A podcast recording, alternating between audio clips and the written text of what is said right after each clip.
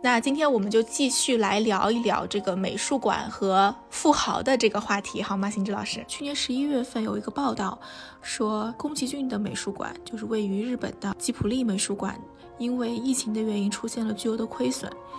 就是这个美术馆里面现在保存着的是他的。呃，动画的原画、手稿，还有一些没有被上映的动画短片，所以呢，每一年会吸引日本甚至是海内外的很多粉丝前来慕名打卡。就是这样的一个有着超高人气的强 IP 的美术馆，在疫情的面前，呃，都会出现经营不善这样的情况。但我不知道，像国内的美术馆，或者是更多的一些民营的美术馆，会不会也是这样悄无声息的就消失了？嗯，对你说的很对，我觉得你做这样一个比较很对。我不得，我当然不知道这个吉卜力美术馆，嗯，它的这个出资方是谁？如果它在疫情当中倒闭的话，那我猜测它其实是一个私立美术馆，它不是公立的，因为公立的美术馆它是不太会在疫情的时候因为收不到门票倒闭的。但是确实，呃，日本的民营美术馆和我们中国的民营美术馆有一个非常大的相似之处，就是。它基本上是一个财团设立的，很多民营美术馆是私立的，但是它那种私立美术馆的性质呢，又不像，又不像美国的那些大的私立美术馆，它是一个公有化的，等于是有一个基金会。嗯，基金会里面有很多大老板出资。如果一家公司倒闭了，其他的大老板还可以出资让这个美术馆活下去。他有很多董事，但是中国和日本的美术馆，它基本上就是一个人来输血，一位企业家来输血。所以说，他面对外部的这个不确定性的这个。带来的风险还是蛮大的，就是有很多确实有很多美术馆，嗯，比如说上世纪八十年代的时候，日本经济井喷的时候，有很多美术馆，县里面啊有很多美术馆一下子建起来了。然后等到经济大萧条的时候，比如说西武美术馆，日本的西武百货，嗯，它有个美术馆，它的美术馆后来因为财团就是资金实力下降，它也面临一个关闭的状况。就是说这这一点上，中日。两国还是比较相像，私立美术馆它抵御风险的能力还是还是比较弱。嗯，中国当然也有一大批美术馆呃死掉了，但是因为死掉的美术馆它通常不会在媒体上宣传，而且新开的美术馆，嗯，它就不停的在媒体上宣传，然后让我们感觉好像中国私立美术馆不停的在开有好多。其实其实我们不知道的是，其实更多的就是悄无声息的死掉了。嗯，中国的第一波嗯美术馆是一九九八年、一九九七年那个时候就有了，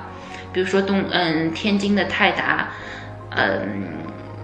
成都的上河有有几家有名的美术馆，后来因为经营问题，他们就相继就就就关掉了。这样的美术馆其实是很多的。对这些美术馆，它死掉的原因是什么呢？最主要的原因？最主要的原因其实还是一个出资方、出资人他的生意遇到了一些问题，就是比如说他他主营的业务他经营不下去了，那他美术馆可能就没钱了。包括王中军的，就是华谊的华谊的创始人之一王中军的森美术馆，他现在也把这个美术馆卖掉了，也是因为华谊兄弟这个电影公司本身经营出现问题，所以他把美术馆也卖掉了。就是一个很典型的，就是美术馆的起落随着。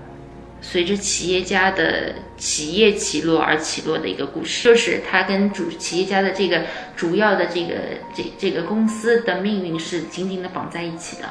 也就是说，这个美术馆背后其实是一些大的财阀或者是大的富豪他们的这个资金。那一旦这个资金链断了，可能美术馆它的生存现状就很堪忧了。对对对，是的。那这美术馆倒闭了之后，这些藏品都会去哪里呢？嗯，美术馆倒闭了以后，藏品应该说还是还是属于企业个人吧，就是企业家个人吧，这些还是他的私有财财产，他他这个不会变。嗯，如果这个财产是登记在其，是这样子的。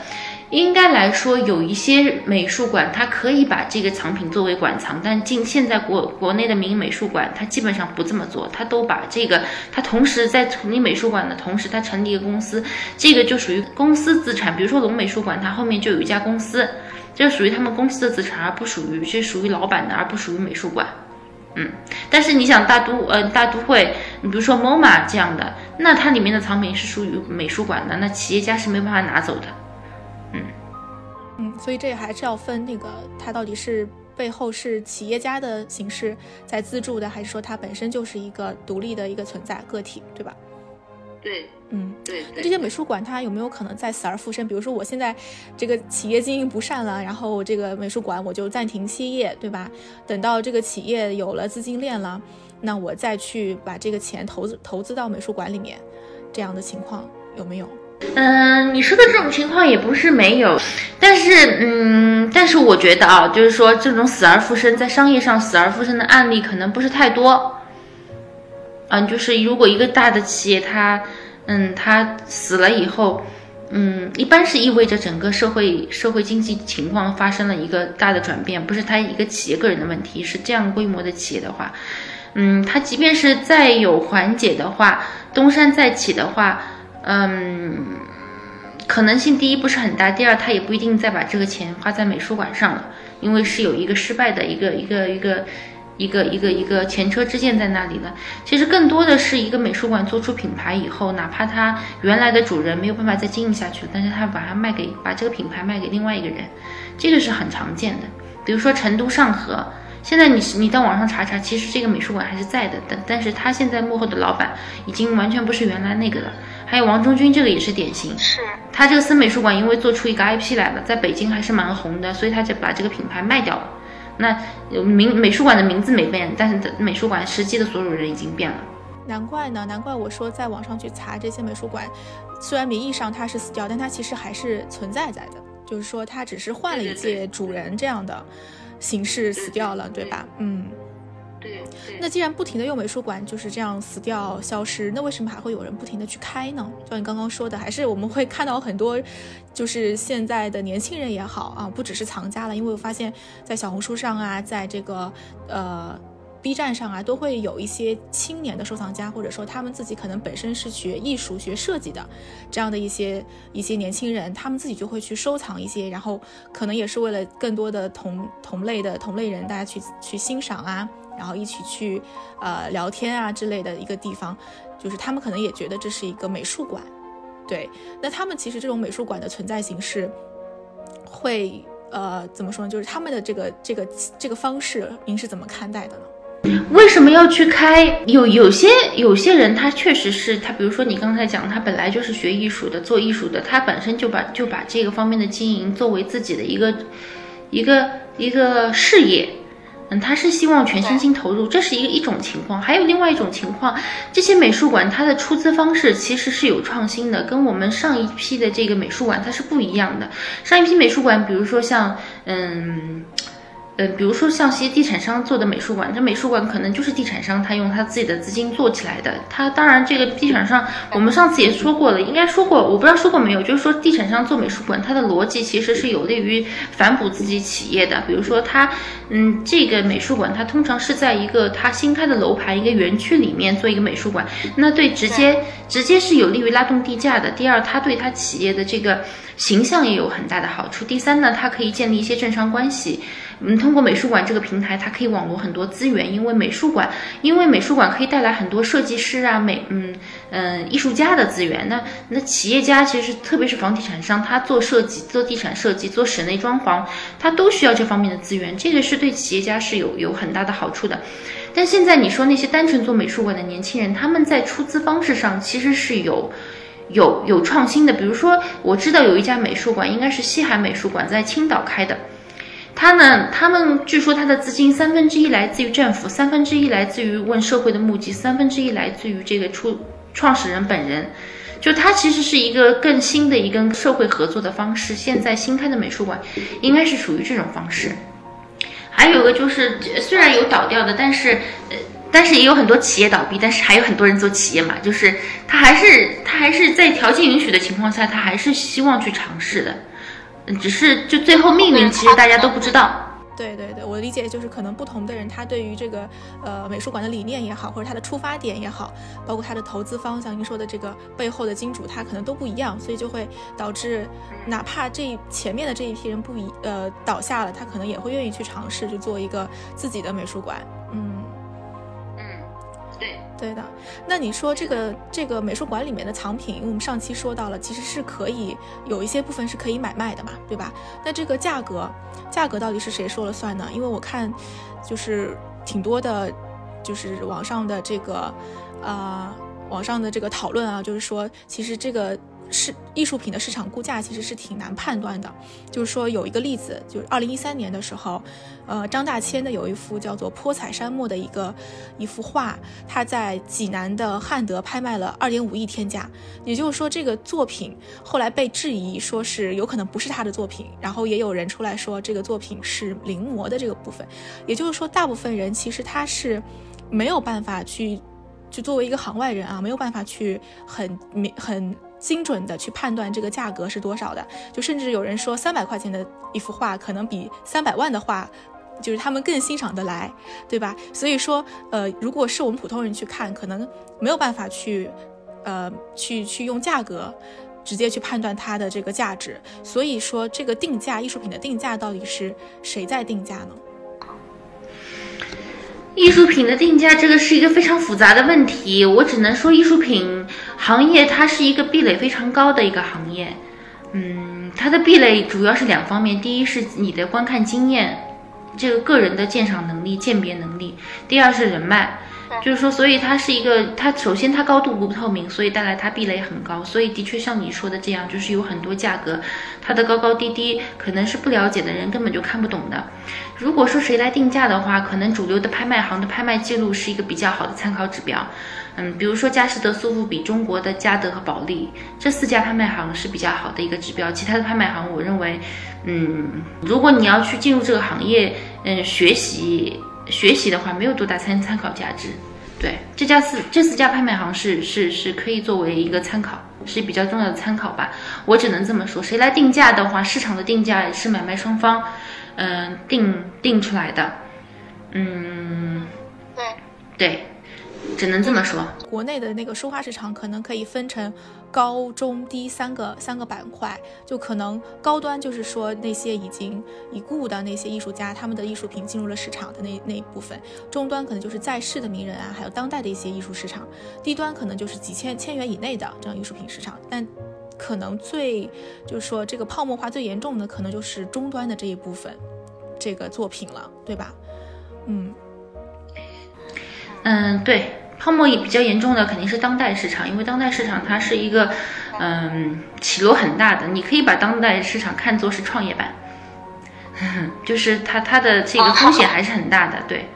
创业板。然后你可以把这些老大师，比如说张大千、齐白石，嗯，李可染，如果是真品的话，前提它是真迹啊。如果是假的，那肯定也一钱不值。如果是真的话，可以把它作为蓝筹。它是一个比较固定的一个，它是它是它的估值的这个这个还是比较明确的，嗯，对，当代的话它起落很大，对，对，对对对，因为当代的话可能判断它的要么就是像您说说的，就之前的这些拍卖行他们的历史的拍价，要么就是可能根据当代的这个职位吧，就是说当代画家的这个社社会身份之类的，那其实这个是比较容易被炒作出来的。从历史的角度来判断的话，就是因为当代他还没有定局，就是这个画家他的个人地位地位其实要等他去世以后，可能才能说了算，可能是三十年以后。对，就是说我们现在去看第一批当代艺术家，我们其实能够知道，就八十年代走红的那些艺术家，八九十年代，我们已经能知道他们大致的定位了。但眼下正在发生的，我们往往没有办法看清楚。我们只能看到三十年前的情况是什么样子的，现在已经成为历史了。它是有一个大致的一个一个定位的，但是我们没有办法为现在正在发生的东西做定位。这个也是当代艺术估价的一个难难点，就是因为它一切都都在发生。这个艺术家跟另外一个艺术家比，我们都在赛跑，那最终谁能跑到终点呢？我们并不知道。就是这样一个当代是这样一个问题，对对对。我觉得您说的非常对。对，就是我们现在是没有办法判断这个人以后他的，因为毕竟他的这个职业生涯还没有结束，他的艺术创作还没有到达一个，我们也不知道他什么时候会是一个巅峰，对吧？就所以是很难很难去判断的。嗯，对，所以这个市场混乱的原因，那就是我还看到一个说法，就是说一个画家叫靳尚谊，他说了中国美术馆最大的问题就是不专业。我觉得这个不专业可能就是说。呃，包括您刚刚说到的这个画画作的定价、艺术品的定价的问题，对吧？您觉得还有哪些方面是中国美术馆现在比较大的问题？中国美术馆是这样子的，小雪是这样子，嗯，因为我我我们上期说到有一些画作可以在美术馆买卖，但是这个是一个灰色地带，可以说就是说美术馆它应该有的职责是不能买卖书画的，但是有一些违规操作，把画放在美术馆私下买卖，这个其实是不可以的。嗯，金尚怡说的美术馆主要是不专业，只要主的是美术馆的研究能力和策展能力、学术交流能力，嗯，是有很大欠缺的。嗯，就是按照道理来说，一个美术馆它有一个它主要研究的一个方向，比如说，嗯，有些美术馆它研究当代，有些美术馆它研究古代，有些美术馆它研究呃二十一世纪，嗯，它都会有一个定位。但是中国的美术馆目前还没有成主要的一个一个一个业务板块，它没有一个嗯很明确的一个研究主题，这是一个。第二呢，美术馆要承担策展的能力，但是现在美术馆就是中国的。公立美术馆还可以，但是主呃大部分的民营美术馆它没有一个独独立策展的能力，它基本上是打包一个展览，从国外打包一个展览，或者从画廊打包一个展览放到美术馆来展，那它其实不需要任何的策展能力，它只要运输能力就可以了，宣传能力就可以了，它不需要你策策展。第三就是它更。背后更深的，其实他的与学术研究能力，就是你对这个这一阶段的艺术史、艺术史是不是有梳理，是不是明确的知道每位艺术家的定位，嗯，有没有比较深入的学术讨论，这个是比较重要的。这是靳尚仪所所说的专业能力。就美术馆，它其实是负责，呃，研究艺术、推广艺术，对对，是这方面的能力。明白了，所以他所谓的这个艺术其实是个一个体系，就是说这个生态还没有完善，对吧？对，对，就像我们其实就像我们，嗯，一个产品一样，嗯，他所说的研究能力，就是美术馆它是一个知识生产的地方，它就像我们做一个产品，它是一个研发部门，它并不是一个经营，它它它，但是它研发了以后才能有生产，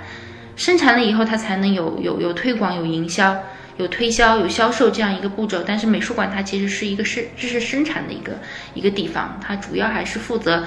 嗯，梳理艺术史是这样一个一个那个保存艺术品这样一个一一个功能，所以现在是其实是有点本末倒置了。中国的美术馆呢，就有一个问题，它就是跟市场的连接太多，会造成很多伦理问题。对它，它它它有太多的灰色地带，会造成美术馆伦理的一些缺失。明白，就是他可能还没有真的呃，在这个这个这个领域上去做一些研究和拓展，但是他啊，可能为了迎合市场而需要创造一些，呃，可能在艺术价值上没有那么高的产物，对吗？嗯，我说的灰色地带不是说他推出一些网红展，其实这些就是说我迎合吸引大众做一些展览，或者哪怕做一些亲子活动，这都是很好的一个事情。就是说美术馆，我的意思是美术馆它直接下场做交易。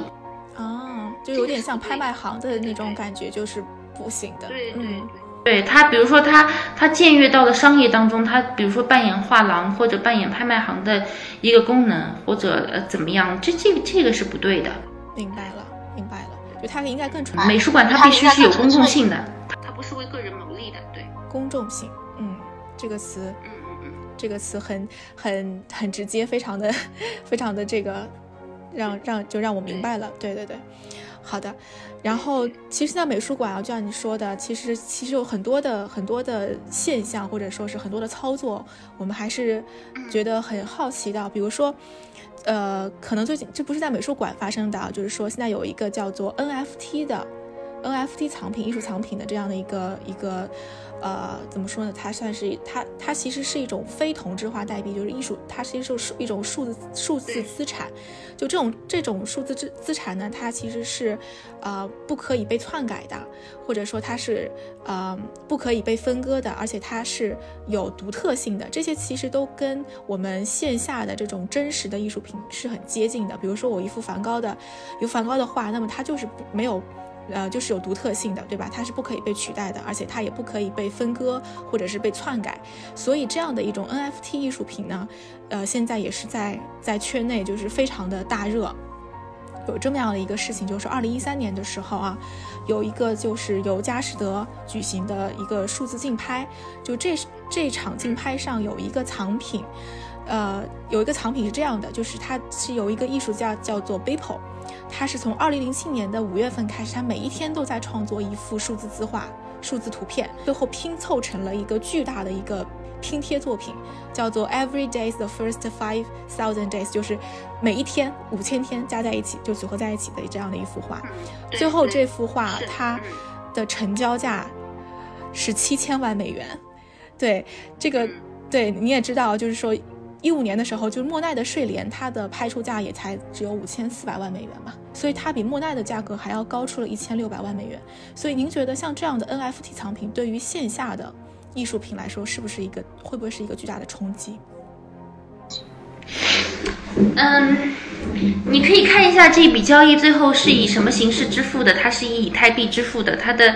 它的那个最后买这幅画的人是 NFT 基金的一个创始人，所以说。NFT 现在还处于一个圈内自娱自乐、自己炒作的一个一个 一个一个对一个一个阶段当中，但是 NFT 将来会不会成为艺术收藏的一个重要的部分？这个我还没有办法下判断，有可能是，有可能不是。对，嗯。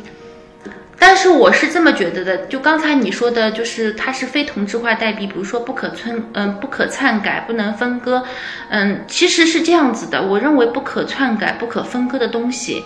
有，嗯，未必是有价值的。我是什么意思呢？比如说你的一块石头，或者一块钻钻石，它也是独一无二的，独一无二的，很难很难篡改，不可分割。但是它值钱吗？它不值钱。就是不一定很值钱，就是我觉得 NFT 的的它的价值，就是 NFT 它的价值可能还是还是集中于这个艺术家的创作，而不是 NFT。NFT 是一个媒介，它只是在数字世界保存艺术品的一个媒介，主要还是看艺术家的一个呃这个价这个艺术能不能受到认同。嗯，我觉得是。对这个我是非常的认同的，但是我觉得 NFT 它可能相较于线下艺术品，它的优势在于它不需要去运输和保存，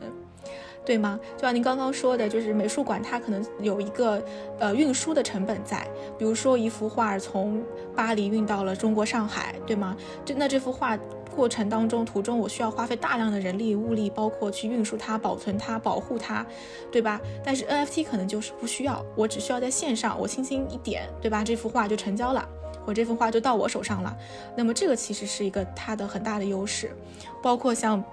之前啊，就是说在二零，呃。在那个二零一九年的时候，就伦敦泰勒的美术馆里面，毕加索的就是一幅叫做《半身女子像》，不是被撕毁了吗？被人恶意撕毁了。那这个画当时是价值一点八亿美元，对吧？那是不是说，是不是说，就是在这方面？嗯，首先有两个问题啊，就是为什么 N F 就是是不是会比 N F T 是不是会比这个线下的这这种真实艺术品要要要好？第二点呢，就是说，那这个美术馆里面有没有一些单独的安保系统会去保护这些艺术品，或者他们是怎么运作的？嗯，比如说，比如说一幅梵高的画。嗯，当然也有很多艺术艺术家艺术品，它是被做成 NFT 作为数字数字资产保存的。但是你要知道，这个 NFT 的价值到底是什么？这个 NFT 的价值并不是一串代码，而是梵高他的作品本身，是这件作品的 NFT，基于这件作品的 NFT 让它值钱了。嗯，你说的这个艺术品它容易被撕毁，确实是一个是一个问题，但是并不意味着这个艺术品就没有价值，就是说它。易损毁，我们之所以觉得它被损毁是非常痛心的，就是因为这个艺术品它是就是价值很高的。是的，对对，嗯，然后呢，嗯，还有一点就是艺术品它会给人一种，就我们一般意义上我们鉴赏艺术品现在的鉴赏方式，比如说艺术家的手法，它的触感，那必须是你在看真迹的时候你才能感受到。呃，如果我们仅仅在电脑端看艺术品。当然，它也可以形，嗯，它 NFT 它的艺术能够形成一些比较好的一些东西，比如说它可以做成多媒体，有声光电的效果，这个是更新我们艺术鉴赏的一种习惯的，我们艺术欣赏的习惯会被改变，这是一个。但是我们当我们要触摸到一些艺术品的时候，比如说一些装置艺术。这个是电脑没有办法给我们的装置艺术。比如说架上绘画，我们要看它的笔触，看它的纸张，甚至看时间。时间流过的时候，在这个画上留下的痕迹，这些历历史感，我们是无法看到的。就是说，媒体多媒体的这个 NFT 的，我们在电脑前看的艺术品，它其实是取消的一些历史性的。但是我们当我们面对一件文物的时候，比如说夏商周的文物的时候，我们能够看到时间，但是在电脑上我们。我们也可以通过电脑去想象这个东西的时间，数字对，但是它是一个数字东西，我们没有办法直观的感受到。就是说，NFT 它的它的意义也有，但是它会改变我们对我们的欣赏习惯，是一个很大的挑战。我认为，就是 NFT 它整个发展过程当中，但是我没办法说 NFT 它没有意义，它肯定有意义，特别对于我们。可能我们将来一代，它可能更是在虚拟世界当中生存的。那如果是在虚拟世世界生存的话，NFT 肯定是有意义的，因为它是虚拟世界的一个资产。对我们，如果每个人以后，现在其实有这样的一个趋势，我们每个人不在线上交流，我网上的形象就代表我这个人了。比如说我开美颜，我在网上，比如说我在这个魔兽什么王者荣耀里面有很多武器。那我就是我这个人的价值，我不需要面对面跟你交流。这个是 NFT 的一个，就是它是一个线上新兴人类的一个数字资资产，对。所以它是不是会成为将来一个趋势，还是它仅仅是一次炒作呢？我觉得现在还看不清楚。嗯，哦，嗯。对，就像您说的，它可能会改变我们欣赏艺术的一种方式。就比如说，之前可能有一场在上海的展览，它是以全部多媒体的形式去呈现的，呈现梵高的画作，就没有一幅没没有一幅真画，全部都是一幅一幅的数字的这个藏品，或者说是多媒体的那种那种藏品。它可能也可以做到非常的真实和细腻，你也可以看到，你可以放大，你可以缩小，你可以看全景，你还可以去。可以去触摸，当然它那个触摸肯定也是屏幕啊，就是等等等等的，就是呃美其名曰它是一种颠覆嘛。在其实就像您说，它还是一种媒介，它有意义的并不是它这个这一块屏幕，对吧？这一个这一块就是投影，而是它背后的这个藏品。就是就是什么样的颠覆性的呢？就是说，嗯，就是以前就是有一次现代艺术大展里面有一个叫杜尚的艺术家，他开启了现代艺术的开端。为什么这么说呢？他把一个美术，他把一个小便池倒置放在一个美术馆的展厅里面，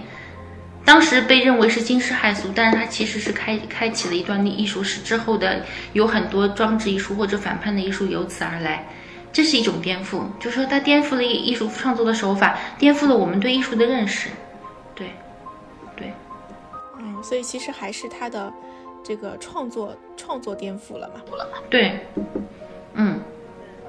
当然，多媒体呈现我觉得也也有好处啊，比如说它能够让人身临其境啊，做成四 D、五 D 啊，我觉得这这这这都不是问题，这个都是都是比较好的一种尝试。尤其是因为，嗯，像梵高、莫奈的名画也不是那么容易借来的，对吧？对我们普通人来说，嗯，可能几年、好几年上海才会有一次这样的展览。那，嗯，平时我们去看一下这样的展览，作为一个美术普及。嗯，作为一个认识，我觉得也也也也也还不错吧。我没有，我对这些展览倒没有特别大的这种这种排斥或者怎么样，我觉得都都还可以吧。但是就是它也不算是颠覆，就是就是它只是一个展示展示方式。嗯嗯，对对对。那你说就是据说啊，就是艺术馆里面就美术馆里面的艺术品很多都是没有买保险的。我不知道这个说法是不是真实的。那如果说是没有买保险，真的被损坏了，因为有一些美术馆它是会有那个安保，就比如你不能去摸，你必须要跟它有多少的间距去隔离。那有一些，就比如说刚刚的，呃，那个女子半身像，就是毕加索女子半身像，它被毁坏的时候，一定是哪里出了问题，对吧？我要么就是离得太近了，要么就是当时没有人去，呃，实时的去观测。去去做一个安保的一个工作，对吧？那如果说赔，如果损坏了，这后期怎么去啊弥补呢？对于美术馆，如果没有买保险的话，那就那就那个那没办法了。如果买了保险的话，就是保险公司倒霉。如果没有买，没有买的话，是破坏者要承担吗？破坏者肯定是要负刑事责任的吧？刑事责任。一般私私立的美术馆，如果这个展品非常重要的话，我觉得一般现在还是会买保险的。但公立美术馆它可能就不一定买保险了，因为公立美术馆它的这个可能是因为各种政策或者怎么样，他没有买保险。但是公立美术馆的话，肯定是安保非常严密的，这是肯定的。嗯，明白。所以像这样的事件，其实是一个很偶然的小概率事件。相当偶然。嗯，他也有，他前两年，比如说北京八大处博物馆，他爆出了一个消息，就是这个文管所的所长，他把文物卖出去，就是把文物监守自盗，他把文物卖出去，然后自己做赝品，然后放在里面，嗯，基本上就被他换光了。呃，这个以前在基层的博物馆很多，对。就是这个东西查也没法查，反正以前基层的美术馆、博物馆很多，因为那些东西那个时候是这样子的，中国的一些文物大省，比如山东省、河南省，嗯，它县一级的文管所或者美术馆，它他也也也也不是那么清楚的那几个人管着，然后呢，因为有时候挖一挖东西就挖出来了，他东西不像上海，千年难得挖到一个，那真的是了不起的事情了，人家那种地方，陕西西安那种。那种地方动不动挖出来一个，有时候你挖出来一个也就挖出来了，也没什么人管，就拿回去了就拿回去了。那时候也是这样，现在当然规范一点了。那一二十年前，也就像自家东西一样，有时候就也没有那么严格。啊，只能说这这只能这么说，对。但是你说真的重要的美术馆，比如北北京故宫和上海博物馆，每个省一级的博物馆、博物院，那肯定是非常严格的，对。那些文物都是国家级的文物，那肯定是被非常严格的一个保保护起来的一个状态。嗯，好的好的，谢谢邢志老师今天的分享啊，对于美术馆还有富豪的这个知识了解又丰富了一层。